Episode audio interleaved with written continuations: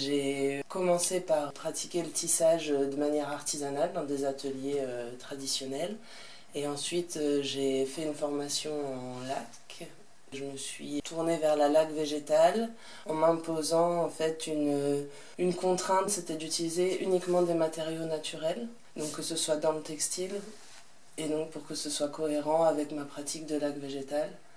L'idée vraiment de, de, mêler ces deux matières, ça a été en fait lié à ma première passion pour le textile et euh, la découverte de la laque végétale. Donc l'idée de trouver des moyens techniques et des moyens plastiques pour allier ces deux techniques qui n'avaient rien à voir euh, à la base euh, ensemble.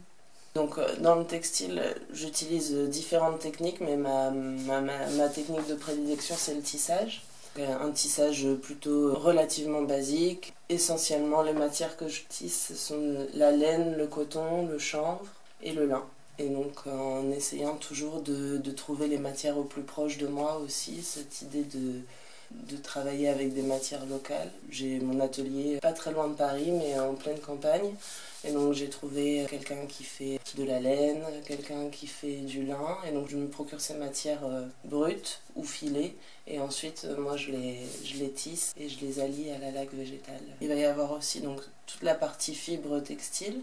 Et il va y avoir aussi une partie... Euh, où en fait je vais aller glaner dans la nature euh, des éléments, que ce soit des roseaux, des racines, qu'ensuite je vais laquer, pour, et la laque ça va permettre de conserver ces éléments, de les, figer un peu dans le temps, et ensuite donc, de les intégrer dans mes tissages, et c'est ça qui va donner en fait des formes et une certaine rigidité au tissage, et donc mettre en forme euh, les sculptures de manière un peu intuitive.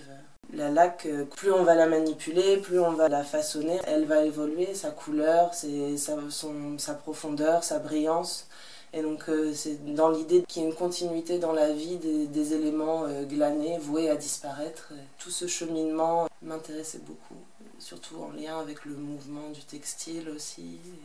Là, je suis en train de développer des projets de costumes avec danseuses. Ça prend énormément de sens aussi puisque j'utilise des, des, matières euh, vivantes qui vont être portées et qui vont être mises en mouvement euh, par le corps. Voilà, on est euh, sur ce projet-là en ce moment.